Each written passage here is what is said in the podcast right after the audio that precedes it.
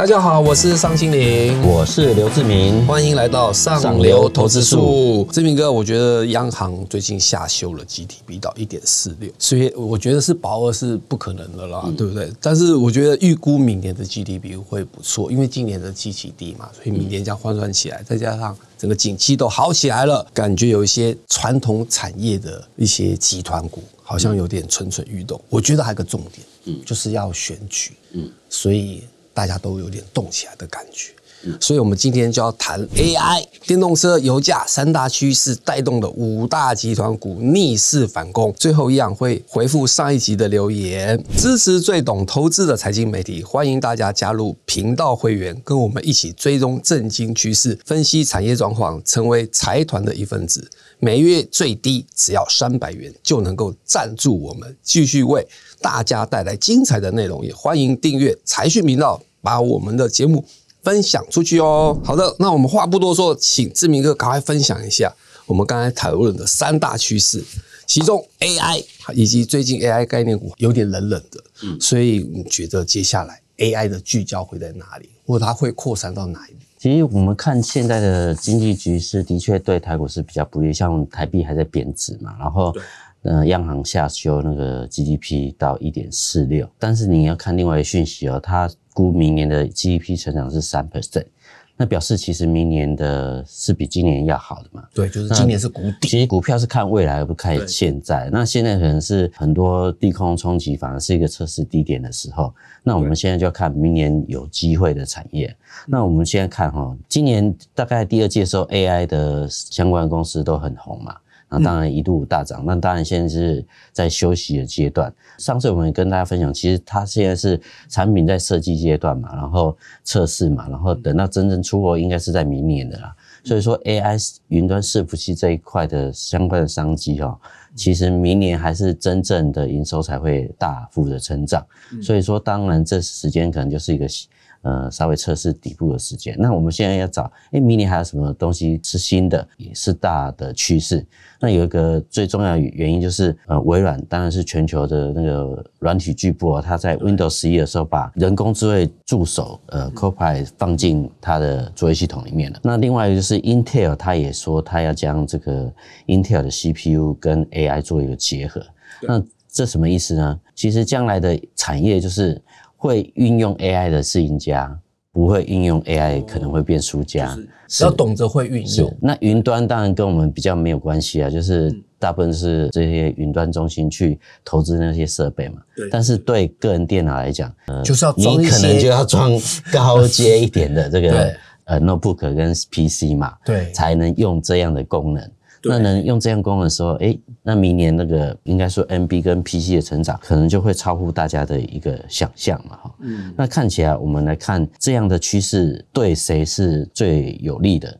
那我们选出来是广达集团，为什么？它就是云端，它其实就跟惠达合作非常密切嘛哈。对。那其实它在跟 Intel 其实比如 Notebook 相关的明年商用的部分也会成长。嗯，那广达其实还有一个秘密武器哦，它是有研究 AI 的自驾车的电脑，可能在今年底到明年也会像 Tesla 可能会做全自驾的这种电动车的系统。那有这样的系统，它就要相关的 AI 的电脑。那其实广达已经跟 Tesla 跟德国这个电动车相关的公司，其实都有密切合作。我相信在第四季的时候，大概相关的这个消息就会开始出现。那其实你看广达除了 AI 云端好，这个个人 PC 的呃 notebook 成长它也会变好，然后再还有这个自驾车的车电的这个 AI 的电脑也会好。所以它等于是有三只脚在都会成长，所以说看起来它是会蛮不错。那广达集团旗下有一个公司叫顶天哦，它是做那个 GPS 相关的设备的嘛，它现在其实也在做车用相关的零组件。那其实广达在车用这边布局还算蛮完整，将来也会带动它这家子公司的业务的成长。那其实呃顶天它有一个很大利多是它持有广达大概有八千。一百张左右，其实也十几亿的价值。那如果广达上涨，它其实就是一个小广达。所以说，如果你买不起那个两三百块的广达的话，其实顶天也是可以考虑布局的，跟广达集团相关非常密切的公司嗯，哎，那我也觉得我要补充一下，就是刚才志明哥有讲一个关键嘛，要懂得会应用的，嗯，对，就拿 AI 来应用的是接下来重点。所以我觉得那个宏基集团旗下有两个。安基资讯，一个是宏基资讯。像安基资讯其实强调就是治安部分嘛。其实接下来如果是进入 AI 的话，会更需要一些治安相关的。然后宏基资讯其实比较不是否我们消费者啦，是否 B to B，比较否商业企业为主的。我觉得这些都是拿那个 AI 应用来使用。这几个也注意，因为之前他们也有大涨过，然后现在也我觉得有一点沉淀了。所以可能到第四季到明年是投资人可以值得观察的。嗯，我补充一下，宏基有跟 Intel 做那个 AI 的呃 notebook 跟 PC 的一个合作的案子嘛，那将来应该推出相关的这些 notebook 跟 PC 是绝对应该是第四季就会上市，因为过去大家。对宏基跟 AI 的关联度好像没没那么高嘛？对，那现在因为它算是布局比较慢一点。那 AI 加入的时候，尤其在 Notebook 跟我应该说微软跟 Intel 加入 AI 的这些呃布局以后，它其实从上游的云端一直到个人 PC，它整个就会跟 AI 的系统相连接。那其实像我们平常没有过去是没有网络。你就觉得很难过嘛？那你将来可能你觉得没有 AI，你也会很难过。对对对，你可能就不知道该怎么办。是，所以说你像我们以前 WiFi 升级速度越来越快，会应用 AI 的人，他你会觉得他很方便。所以说这相关的投资，你就会拿着几万块的去换了你的电脑，换了你的 PC，换了你的 Notebook。所以这这这方面的这个商机，在今第四季到明年，其实就可以看到。哎，我讲一个小故事好了，就是我最近去采访英英华董事长。然后其实他有强调 AI 的应用，对，其实他是说以前啊，可能我们不知道问题的时候，可能就问 Google 大神嘛，然后他可能，然后我们又自己去找一些答案。他说现在其实可能未来就真的不是这样子，就是可能直接问 AI，对，你就直接去问 AI，AI 就会给你一个正确答案。他说他去参加一次那个中台禅寺，然后他要演讲。然后他当天他不知道准备什么，他就直接去问，他就直接去问 AI，对 Open AI，然后 Open AI 就给他一片草稿，他说他看完之后觉得嗯至少有七十分以上，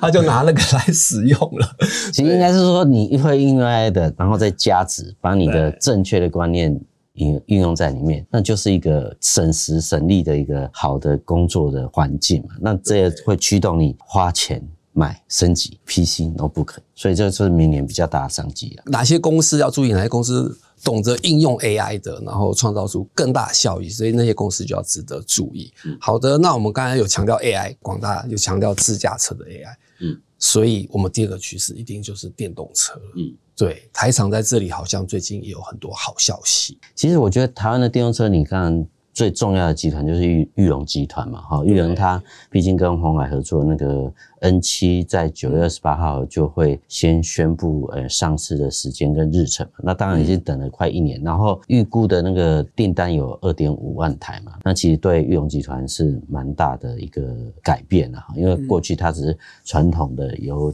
车厂，那现在是电动车相关科技的这个领域的布局，那另外一个是。其实它应该说，红海集团旗下一个公司，它有做到那个 Level 二点九的这种自驾车的一个还没到 Level 三。对，还没到 Level 三，因为 Level 三是可以自驾嘛，它它还没有，它是差一点点，那应该应该是一些法规啊什么问题，所以它这也会运用在未来电动车上面，所以说看起来这会带给我们蛮多的方便。然后另外一个是红海跟玉龙投资那个红华先进嘛，哈，它在十一月的时候也要。挂那个创新版嘛，那其实目前听起来，反正对它都还蛮有兴趣。那目前看起来是会有蜜月行情的，所所以这个部分可能也会带动玉龙公司的市值的增长。那另外一个是，其实今年红海的科技日的话，理论上它呢去年发表的那个 Model B 的那一台车，其实看起来更轻巧，然后应该是更便宜。大概是九十万左右哈，其实纳智捷已经有去申请一个叫 N 五的一个注册一个名称，那看起来那可能就是它下一从 N 七之后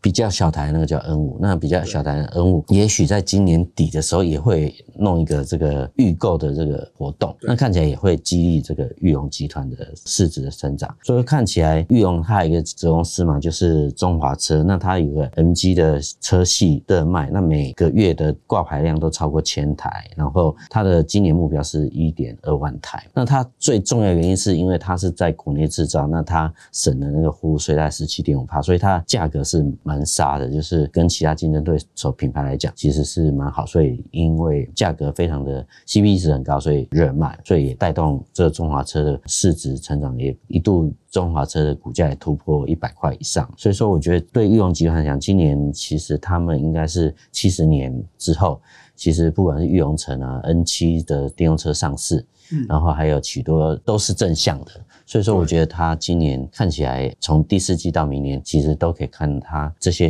好消息的发表的时候，对它股价的激励啊，那方向是应该是往好的方向走，然后应该也是慢慢往上走的一个趋势，应该是短期是不容易改变。好的，那志云哥，我们也要问一下，因为现在电动车感觉就是一个大趋势，嗯，那相关的材料供应链。我觉得应该有很多机会，对你觉得哪一些有趁这一波趋势是值得要注意？另外一个趋势就是华星集团在电动车跟电池材料上面的布局是值得大家去注意，因为华兴在二零二年的时候有投资印尼一家镍生铁的这个公司，那他那时候就掌握大概两万吨左右的镍生铁的一个产能，那后来他又去投资一个印尼的旭日。呃的冰镍厂的股权，那每年大概会有二点七万吨以上的，应该是高阶的镍的产能。那这对华兴集团来讲，它可能到明年，它会掌握到大概七八万左右这个镍的相关的产能的布局。那就是低档的，你可能是用在不锈钢的上游的原料嘛，哈。那高阶冰镍厂，它就是用在电动车的电池的材料。嗯嗯，因为我们是电池是好像铁镍还是？对对对，它是三三元电池里面镍是很重要的原原料嘛哈，精炼完以后才会变成冰镍，那冰镍才能用到电动车的相关的这电池上面。所以说，其实你看前华信集团是比较传统的产业嘛，那因为它这样布局后会进入一个高科技的上游原料的供应商。那你本一笔可能就会跟过去不一样。那另外一个是因为台湾在做很多的风电啊，很多的太阳能大型的电厂，还有很多的电线网络的更新嘛。那华兴本来就是电线电缆的大厂。那其实这方面，明年因为它今年的杨梅厂已经设厂很久，然后现在可能明年第一季要试产，第二季就有量产，但它的产能是过去的大概又增加五成，所以说法人估它明年光那个电线电缆的商机的话，可以增加四十亿啊，那其实对它集团的营收成长也会有帮助。那大家知道这个电线电缆相关的业务，像华晨，因为它是上游的设备嘛，然后股价也强势。但是你现在看，慢慢的就是会转到这些电线电缆这方面的，因为。开始要把这个系统接起来嘛，它就需要电线电了，所以这个领域的族群也是大家值得特别注意的。那既还有华邦集团有投资那个华邦电嘛，哈，那电电源相关公司其实已经很惨很多年，那其实今年有机会，嗯，慢慢的报价上扬，那我觉得华新集团里面的华邦电也是可以慢慢去注意的。对，就感觉整体族群蛮强的，对。那我最后一点要问一下，最近油价大家开车族群应该都很有感，就是油价一直在涨，然后台塑集团好像已经沉寂了一阵子了，对，现在怎么看？那之前因为台塑因为油价跌，所以它受也影响，所以股价也修正嘛。那它现在相当看起来这油价是往上走的趋势是有机会，然后甚至是高档震荡的状态下，其实对它的低价的原料库存啊什么，它就会展现在第四季旺季的营收的表现。所以说台塑集团相关的公司这时候都可能是一个有不错的反弹的机会嘛。那其实我们也知道台塑有转投资两家比较重要科技公司哈，它一个就是南电，一个就是南亚科。那雅科就我刚刚讲，利润的报价其实有上扬的趋势，它其实也有机会往上涨。那南电的原因就是它以前做 A P U 窄板主要的产能都在昆昆山啊。那你知道现在华为很多新的产品出来，其实也跟卖的也不错，对，也跟南电订了很多的 A P 的窄板。所以说，其实你看起来它就是华为的受益股之一啊。所以说，看起来这个南电也是可以大家去注意的。对对。好的，想要完整了解更多的逆势反攻五大集团股，就赶快购买我们财讯双周刊六百九十五期。好了，节目最后我们来回应一下上流投资数第七十九期，苹果、三星、华为新机开战，手机拉货潮再现，八档供应链进补的财团们的留言。第一个。财团他夸赞我们财讯是含金量最高的节目，然后谢谢两位主持人的分享，然后我也谢谢这位财团。第二位财团他说东元刮虎西屋，对，本来就有美国厂了，最近更有墨西哥厂，然后怎么看东元的后市？志明哥其实对中原有很深的那个，其实东元大家都。过去没有注意这个集团，那今其实去年股价市值成长还还不错。对，因为重电股整个对，因为其实它也是重重要的马达嘛。那对，